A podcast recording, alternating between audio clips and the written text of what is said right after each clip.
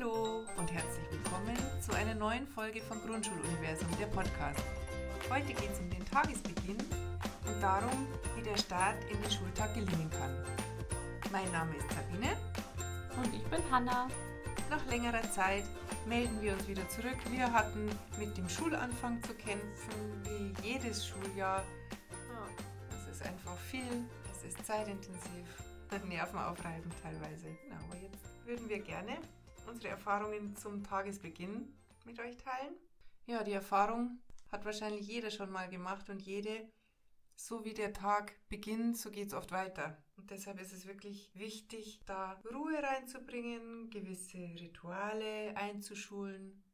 Ja, dass man irgendwie eine Struktur oder Routine ja. hat. Und das fängt schon vor dem Unterricht an, mit dem Ankommen der Kinder. Es ist geschickt, habe ich jedenfalls die Erfahrung gemacht, dass man gewisse Routinen hat, die jeden Tag gleich sind. Also bei mir ist es jetzt so, die Idee habe ich von dir, Hanna, dass die Kinder den Schulranzen gleich mal draußen stehen lassen in der Früh. Und das, was sie benötigen, das haben wir also besprochen, das ist jeden Tag gleich. Das Federmäppchen, ihre beiden Blöcke, die Hausaufgabenmappe, dass sie die mit an den Platz nehmen. Ja, bei mir ist es sogar so, dass die Kinder unter ihrem Tisch haben sie Blöcke und so und die nehmen wirklich nur das Federmäppchen mit, die Hausaufgabenmappe, in der Hausaufgaben mhm. und auch Hausaufgabenheft drin sind. Und wenn sie zum Beispiel noch ein Heft oder ein Buch oder ein Arbeitsheft als Hausi dabei hatten, dann nehmen sie das auch mhm. mit. Und es kommt alles eben oben auf den Tisch an den Parkplatz und oben drauf steht das Federmäppchen und dann sind sie eigentlich für den Tag auch gut mhm. gerüstet. Sie geben in der Früh auch gleich die Hausaufgabe ab. Ja. Da gibt es auch einen speziellen Parkplatz auf einem Extratisch, den einem Schülertisch, den ich an der Seite stehen habe, ist ein kleiner Tisch, wo sie gut hinkommen. Und da kommt jeden Tag die Hausaufgabe drauf. Und damit wir als Lehrerinnen nicht gleich in der Früh schon den Überblick verlieren, gibt es verschiedene Systeme. Ja, also bei mir geben sie die Hausaufgabe auch selbstständig ab, so wie bei dir habe ich ja auch einen Platz, also bei mir ist es ein Regal, mhm. wo die zwei Ablagesysteme für Mathe und Deutsch drauf sind mhm. oder wenn es noch was mhm. zusätzliches gibt. Genau, und die Kinder gehen dann in der Früh hin und geben die Hausaufgabe ab. Und damit ich sehe, welches Kind die Hausaufgabe schon abgegeben hat, habe ich so ein einfach ein DIN A4-Blatt und da drauf ist eine Tabelle mit Zahlen und bei mir sind die Zahlen 1 bis 23 drauf. Entsprechend, Entsprechend der Schüleranzahl, genau. Jedes Kind hat bei mir eben eine Nummer, die es dann auch selber weiß. Also ich habe die einfach nach der Klassenliste durchnummeriert, dann weiß ich nämlich auch, welches Kind mhm. welche Nummer hat. Und wenn sie dann eben ihre Hausaufgabe abgegeben haben, nehmen sie sich aus einem kleinen Behälter eine Wäscheklammer und klammern die dann einfach über ihre Zahl drüber. Und am Ende mhm. sehe ich dann, zum Beispiel über der Zahl 21 ist noch keine Klammer. Das heißt, dieses Kind muss sich entweder daran erinnern, die Hausaufgabe noch abzugeben mhm. oder eben mit dem Kind drüber reden, warum es die Hausaufgabe nicht dabei hat. Das ist eine gute Idee. Machst du das dann für jede Hausaufgabe, also für jedes Fach? Oder nur, wenn es die Hausaufgabe insgesamt haben? Ich mache das insgesamt mhm. und wenn sie was nicht haben, dann sagen mhm. sie mir das. Mhm. Genau, und dann klammern sie das nicht mhm. drüber, damit ich das eben ah, weiß. Gute Idee. Das System, wie wir das machen mit vergessenen Hausaufgaben, das haben wir schon mal in einem Podcast davor erklärt. Da könnt ihr euch das gerne nochmal anhören. Ich habe mich jetzt dafür entschieden, Zahlen auf die Tabelle zu schreiben und nicht die Namen der Kinder, weil ich finde es wichtig, dass kein Kind bloßgestellt wird. Jeder kennt es, dass es ein, zwei Kinder gibt, die öfters mal die Hausaufgabe nicht haben und ich habe es schon mal miterlebt, dass auch mal gesagt wird, Lisa, du hast schon wieder deine Hausaufgabe nicht oder sowas. Mhm. das mag ich nicht. Und ich mag auch nicht, dass durch die ganze Klasse gerufen wird, Lisa, deine Hausaufgabe fehlt noch. Und so mit den Nummern ist es einfach so weniger mhm. öffentlich. Irgendwie. Namen haben wir natürlich geändert. Ja, ja, genau. Das war jetzt einfach ein Beispiel. Das ist das eine. Und was ich auch schwierig finde, ist dieser Hausaufgabenabgebdienst. Da mhm. ist einfach so für meine Klasse nicht das Richtige. Da muss ja auch mhm. jeder sein System finden. Aber ich finde das für meine Klasse schwierig, dass manche Kinder die Hausaufgabe von den Kindern kontrollieren und dann ja. eben in quasi so eine, die Polizei. In so eine Sheriff-Funktion kommen. Ja, irgendwie? Die, ist das ein mhm. bisschen ungut, genau. finde ich. Ja. Mhm. Und die Kinder, die tatsächlich keine Unterstützung von zu Hause haben und keine Struktur, die kommen dann noch mehr in so eine Außenseiterrolle durch so ja. ein System. Also ich finde das auch, hört sich gut an. Der Platz ist jetzt hergerichtet in der Früh mit Federmäppchen und Arbeitsmaterialien. Die Hausaufgabe ist abgegeben. Wie geht es dann weiter? Also bei mir ist dann die nächste Aufgabe, die neue Hausaufgabe schon aufzuschreiben. Die steht an der Seitentafel und damit spare ich mir dann einfach diese mhm. Viertelstunde am Ende, die eh immer so stressig ist, dass die Kinder da die Hausaufgabe aufschreiben. Mhm. Genau. Dazu muss man das sagen, dass du eine dritte Klasse hast. Ja. Ich eine zweite Klasse. Und ich kann in der Früh das tatsächlich oft nicht abschätzen, wie weit ich komme. Wie die Kinder drauf sind, was schaffen wir. Es wäre natürlich wünschenswert, aber also ich kriege das selten hin. Aber wie machst du das dann in der Früh? Wie gesagt, zweite Klasse. Ich finde es wichtig, dass wir für den Beziehungsaufbau was machen und ich lasse die Kinder einfach spielen. In der Früh allerdings sind es lauter Spiele, die sie miteinander spielen können, sollen. Und zwar sind es tatsächlich einfache Bauklötze. Die lieben sie, da spielen sie diese Domino rein, also die, die man so aufbaut und dann umfallen lässt. Oder sie bauen, wer den höchsten Turm schafft. Und teilweise ist es so, dass ich dann bemerke, dass alle an einem Turm rumbauen oder auch Rat geben, wie, wie können wir noch höher kriegen. Also das ist total schön anzuschauen. Oder auch andere Bausachen, zum Beispiel gibt es diese Steckblumen. Die lieben auch die Jungs. Das sind so Plastik, wie mhm. Zahnräder schauen die aus und aus denen kann man so große Gebilde machen. Das lieben sie auch. Kriegt man, genau. glaube ich, auch ganz gut an auf Flohmärkten. Ja, das Sachen, ist, ja. genau. Mhm. Ja. Also sowas ist immer ganz schön und da räume ich jede Woche mal was anderes in den Vordergrund, dass da neue Spiele wieder gespielt werden. Habt ihr das dann mal gemeinsam im Unterricht gespielt und dann also so eingeführt quasi? in der Früh zeige ich es ihnen immer. Ich ziehe so, zieh dann immer was Neues raus, wenn ich vor allen Dingen, wenn ich sehe, dass Kinder alleine sind oder so unentschlossen rumstehen. Es gibt einfach immer schüchterne Kinder, die trauen sich nicht so recht. Und die nehme ich dann immer, denen drücke ich auch immer was in die Hand, zum Beispiel diese Steckblumen, die wir schon lange nicht mehr gespielt haben und sage, du schau mal, geh mal da rüber zu denen und frag mal, ob die mitspielen wollen und dann ist dieses Kind auch gleich eingebunden und bringt was Neues und ist im Mittelpunkt und mhm. ist dann gleich voll dabei. Ja, das hört sich echt schön an. Allerdings kann man natürlich auch schon unterrichtliche Sachen machen, Warming-Ups zum Beispiel. Ja, da gibt es ja auch verschiedene Möglichkeiten. Ich glaube, manche fangen in der Früh auch schon an mit Wochenplan oder offenen mhm. Anfang oder so. Hauptsache, es gibt eine Struktur und irgendwas, was man wirklich jeden Tag macht. Mhm. Das ist so wichtig für die Kinder, dass sie ankommen können und dass sie genau wissen, wenn ich jetzt ins Klassenzimmer komme, dann ist das und das und das meine Aufgabe, mhm. weil sonst sind die so ein bisschen orientierungslos. Ja, und auch oft unsicher. Also ja. in 1, 2 ist es oft so, dass sie dann sehr unsicher sind und so haben sie einen sicheren Rahmen, wissen, was sie erwartet und lieben das auch, diese Vorviertelstunde. Und wenn es gut läuft, dann ist in der Vorviertelstunde schon richtig Ruhe drin und wenn es jetzt gongt, haben wir die Kinder schon in einem ruhigen Modus. Ja, also das ist mir auch aufgefallen dass wenn die Kinder in der Früh eben Aufgaben haben und sei es nur, dass sie Spiele spielen, die man ihnen hinstellt, dann ist es ganz anders, also ganz anderer Start und sie mhm. sind wirklich, wirklich ruhiger. Das finde ich auch. Ja. Und was in der Vorviertelstunde auch sich eignet, ist, wenn Konflikte auftauchen, dann habe ich Ruhe und Muße und Zeit, dass ich diese Konflikte zum Beispiel mit der Friedensbrücke mit den Kindern kläre. Ja, dann gongt. dann gongt. Wie machst du das dann? Normalerweise gehen wir in den Sitzkreis, was ich eine ganz wichtige Sache finde, dass man einmal am Tag wenigstens zusammenkommt, ein bisschen eine familiärere Atmosphäre hat und sich gegenseitig anschaut. Dazu hatte ich immer so Teppichfliesen, die ich von einem Raumausstatter bekommen habe. Das sind einfach ausrangierte Muster gewesen. Oder es gibt auch die Möglichkeit von Baumwollteppichen in großen Möbelhäusern gibt es die ja. als Aktionen manchmal. Das ist auch ganz prima. Oder wir haben jetzt Sitzeimer, weil die Kinder schwer sitzen können. Also meine sind sehr aktiv, meine Kinder, und tun sich sehr hart. Längere Zeit heißt länger als drei Minuten am Boden auf so einer Sitzunterlage zu sitzen. Und deshalb habe ich jetzt ja, einfach einen Mülleimer mir besorgt, die übrigens aus Recyclingmaterial sind.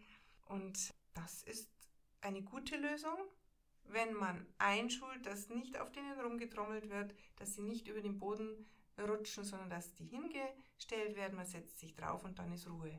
Ja, es gibt ja auch noch viele andere Möglichkeiten mit Bänken, mhm. habe ich auch schon gesehen, oder auch diese Regale von diesem großen schwedischen Möbelhaus. da gibt es auch so bestimmte Regale, die immer hergenommen werden als Sitzbänke oder so.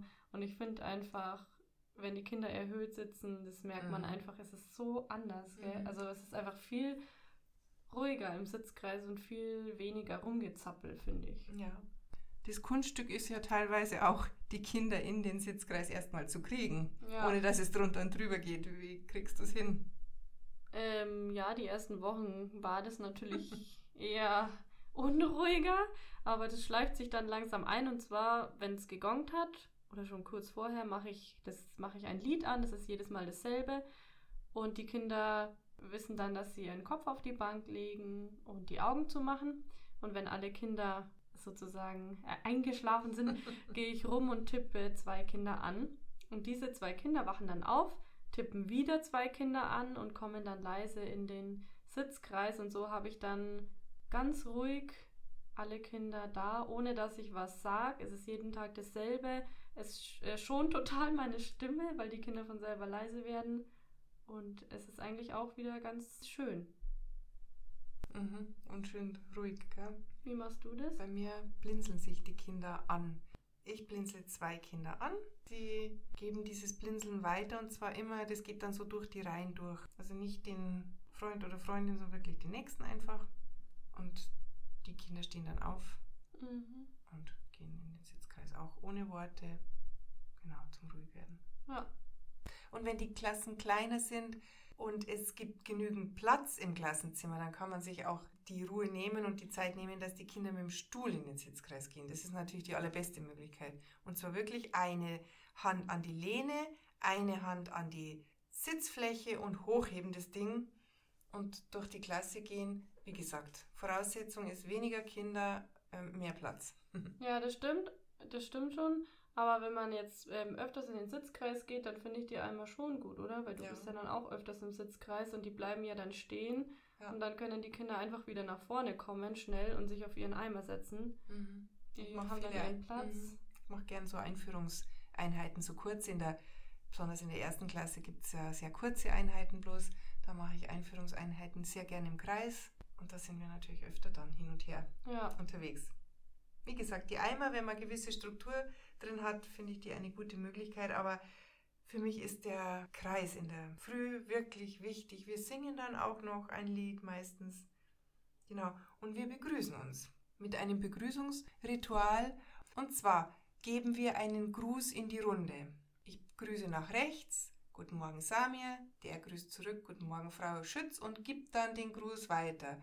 Guten Morgen Andrea. Die grüßt wieder zurück. Guten Morgen Samir. Grüßt weiter in die Runde. Guten Morgen Ahmed. Und so geht es weiter, bis das ganz rum ist. Wir schauen uns dabei an. Pflicht ist sozusagen, das Kind anzuschauen und den Gruß dabei weiterzugeben.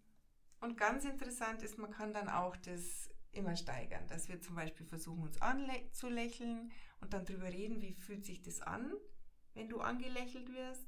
Und dann sieht man ja, dass die Kinder oft zurücklächeln. Also was passiert da ja? Ich habe dann auch gelächelt. Also wir reflektieren dann manchmal, was da passiert. Genau.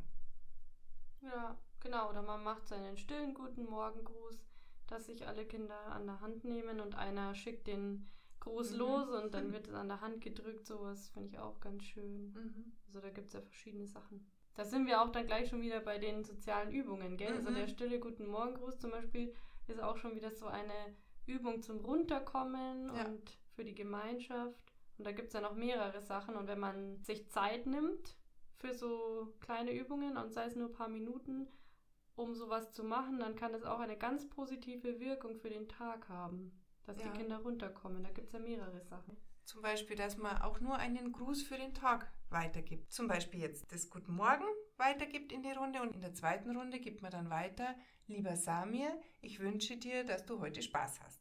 Und der sagt dann, danke, Frau Schütz, gibt einen Wunsch weiter. Liebe Andrea, ich wünsche dir, dass du heute eine schöne Pause hast. Die wieder, danke, Sami, gibt den Gruß weiter. Lieber Ahmed, ich wünsche dir und so weiter. Mhm. Und es ist nett, auf was die Kinder da kommen für Ideen. Ja, sie dürfen natürlich auch sich den Wunsch von jemand anders nehmen. Also die müssen das Rad nicht neu erfinden. Aber ja. sie werden achtsamer dadurch, nicht zu beobachten. Ja, was mir auch geholfen hat, auch den Beziehungsaufbau zu den Kindern irgendwie so ein bisschen zu intensivieren, ist, wenn man sie in der Früh fragt, wie es ihnen geht. Und zwar gibt es da verschiedene Gefühlskarten, die man mhm. sich holen kann oder mhm. auch gibt es auch von Bilderbüchern oder so, da kennt bestimmt jeder was. Oder auch so Wetterkarten, die quasi die Gefühle darstellen und die kann man in die Mitte legen und jedem Kind einen Muckelstein geben und dann kann der Muckelstein dazugelegt werden und mhm. die Kinder können sich äußern, wo sie den Muckelstein hingelegt haben. Sie dürfen auch dazu sagen, warum sie denn heute gut geht, nicht gut geht und so weiter, aber, aber sie, sie, müssen nicht. nicht. Mhm. Genau. Weil das ist ja auch das was ganz Persönliches, das muss nicht jedes Kind sagen. Aber dann habe ich auch einen Überblick über die Kinder, wie es ihnen heute geht und weiß auch, wie ich auf sie eingehen muss. Und die Kinder fühlen sich ernst genommen. Sie haben eine Möglichkeit, das auch auszudrücken, wie es ihnen geht. Vielleicht mhm. auch nach dem Wochenende zum Beispiel. Ja. Da habe ich sehr gute Erfahrungen damit gemacht. Oder was man auch machen kann, ist einen Satzanfang in die Mitte zu legen. Und die Kinder legen dann einen Muckelstein dazu und äußern sich zu dem Satzanfang. Mhm. Genau. Stein und Feder sind auch ja. so eine ja. Möglichkeit. Wer das lieber macht oder mal ausprobieren will, das ist auch nett. Die Kinder einen Stein für das, was mich heute bedrückt oder was mir nicht so leicht gefallen ist oder auch am Wochenende zum Beispiel fürs Wochen nach dem Wochenende ist sowas immer ganz nett zum Erzählen. Und die Feder für das, was ja. gut geht, leicht fällt, was heute schön ist, worauf ich mich freue, also dieses ganze Positive. Genau. Und obwohl man so eine Übung macht, dauert es trotzdem nur ein paar Minuten und die Kinder sind ruhig, die fühlen sich ernst genommen, sie mhm. fühlen sich gesehen und man stärkt die Beziehung zu den mhm. Kindern. Ja, und da und auch das Erzählen vom Wochenende hilft, finde ich, zum Beziehungsaufbau, dass man ein bisschen was voneinander weiß. Allerdings nimmt es immer sehr viel Zeit in Anspruch. Und an manchen Tagen habe ich nicht die Zeit, nach dem Wochenende so lang zu erzählen. Und da helfen jetzt Fragesätze. Und dann gebe ich jedem Kind einen Satz. In der zweiten können die ja schon so weit lesen, dass es geht. Und nach dem Wochenende sitzen wir eben auch im Kreis und jedes Kind kriegt einfach eine Frage. Zum Beispiel, wer war bei Oma und Opa? Und dann melden sich alle Kinder, die bei Oma und Opa waren. Wer hat einen Ausflug gemacht? Wer war beim Schwimmen? Mhm. Wer hat Pizza gegessen? Wer hat was Lustiges erlebt? Lauter so Fragen. Genau. Die ja. sind übrigens auf unserem Blog auch einfach zum kostenlosen Download ja. erhältlich. Ja. Nachdem wir uns begrüßt haben und dann vielleicht so eine Übung gemacht haben, oder auch erzählt haben vom Wochenende, geht es bei mir weiter mit dem Kind des Tages. Das ziehe ich in der Früh. Das ist immer ein anderes Kind aus der Klasse und dieses Kind sagt dann das Datum mhm. und sagt dann den Stundenplan für heute und das Wetter, wie das Wetter ist und so weiter. Da gibt es ja ganz viele Aufgaben, da gibt es auch ganz viele verschiedene Ideen, mhm. was dieses Kind des Tages alles noch irgendwie sagen könnte oder was man da in der Früh einbauen könnte.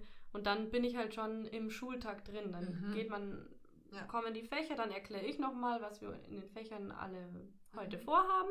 Und dann starten wir meistens auch im Kreis direkt mit dem ersten mhm. Input oder mit der ersten Aufgabe, Wiederholung, irgendwas. Genau, das so ist es bei mir. Und bei dir?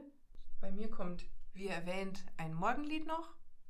Wir haben oft dieses Hey, guten Morgen. Und da ich acht verschiedene Sprachen in der Klasse habe, variieren wir da. Mhm. Guten Morgen auf vielen verschiedenen Sprachen. Jedes Kind darf sich mal eine aussuchen. Genau. Und dann sind wir mitten im Tag schon gelandet, im Schultag. Ja. Und dann startest du mit den ersten Aufgaben. Genau. Entweder Einführung oder Übung. Genau. Ja, genau. So ist unser Tagesbeginn. Das hört sich jetzt total lang an, aber eigentlich sind es bei mir so fünf bis zehn mhm. Minuten, in denen wir eben gemeinsam die Zeit nutzen und dann fängt der Tag an. Der fängt ruhig an, was ich sehr schön finde und was auch für diese Klasse, die ich jetzt gerade habe, auch wichtig ist. Das sind jetzt alles nur Ideen. Jeder macht es anders. Ich glaube, da muss man einfach so ein bisschen suchen, was für seine Klasse mhm. die richtige ist, die richtige Form des Tagesbeginns. Manche brauchen es ein bisschen lauter, ein bisschen mit Bewegung. Mhm. Wir haben es jetzt eben ruhiger. Positiv an dem Tagesbeginn ist, dass die Kinder sich alle gesehen fühlen. Ja. Und auch die Kinder, die da ein Problem haben und sich in den Vordergrund gern spielen wollen, die fühlen sich schon mal gesehen. Ja, übrigens auch von uns Lehrerinnen Mhm. und Lehrern. Mhm. Einmal jedes Kind Mhm. anschauen. Ganz wichtig. In ja. der Früh, weil manche Kinder, Mhm. die melden sich nicht oder sagen nichts. Mhm. Und dann schaut man sie vielleicht den ganzen Mhm. Tag nicht richtig Ja. an oder lächelt sie an. Und in der Früh im Kreis ist es eben die Möglichkeit, schon mal in der Früh einmal jedes Kind zu sehen, richtig zu sehen. Und das finde ich auch ganz wichtig. Ja. Ja, wir hoffen, dass ihr euch da ein paar Inspirationen holen könnt. Vielleicht macht ihr es ja sowieso genauso oder ähnlich. Und Ihr habt noch viel bessere Ideen. Genau, und schaut gerne auf unserem Blog vorbei, da findet ihr auch dann diese Karten für das Erzählen vom Wochenende. Und dann hören wir uns hoffentlich ganz bald. Bis zum nächsten Mal. Servus.